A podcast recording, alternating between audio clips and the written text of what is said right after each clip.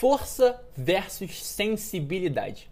Eu cresci associando o conceito de força a homens que não choram, que varrem os problemas para debaixo do tapete, que ignoram as próprias emoções. Hoje enxergo, entendi tudo errado. Todos os exemplos que dei são exemplos de covardia.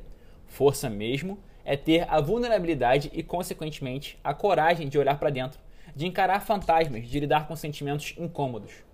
Um exemplo concreto de como minha percepção mudou. Em um relacionamento, eu costumava considerar forte quem eventualmente terminava. E muitas vezes via esse ato ser praticado pelo par do sexo masculino. Na minha visão limitada, considerava esse o forte do casal, afinal ele saiu por cima, entre aspas. Tudo bem, em alguns casos, encerrar um relacionamento é sim um ato de força e honestidade. Muito mais nobre do que ficar empurrando com a barriga ou pior, fazer pouco caso para que seu companheiro ou companheira termine com você. Mas, em outras situações, o homem literalmente foge, porque percebe, diante de um desentendimento, que vai precisar falar sobre assuntos desconfortáveis. Realiza assim que vai ter seus erros apontados em uma eventual conversa. E assim, ao invés de encarar um eventual entrave como uma chance de crescimento, o classifica como um alerta, um sinal de perigo, e corre para o colo da mãe.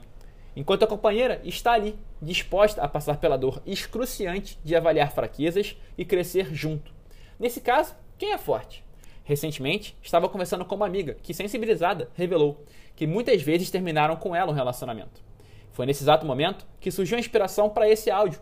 Se muitas vezes foram embora e ela ficou, não é porque tem algo de errado com ela, mas sim porque em todas as vezes ela que foi forte. Ela que estava muito mais disposta a passar pelo doloroso processo de evolução em casal.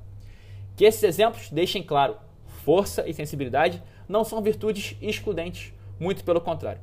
Espero que você aprenda com esses exemplos e não cometa os erros que eu cometi diante de uma confusão muito comum entre esses temas, força e sensibilidade.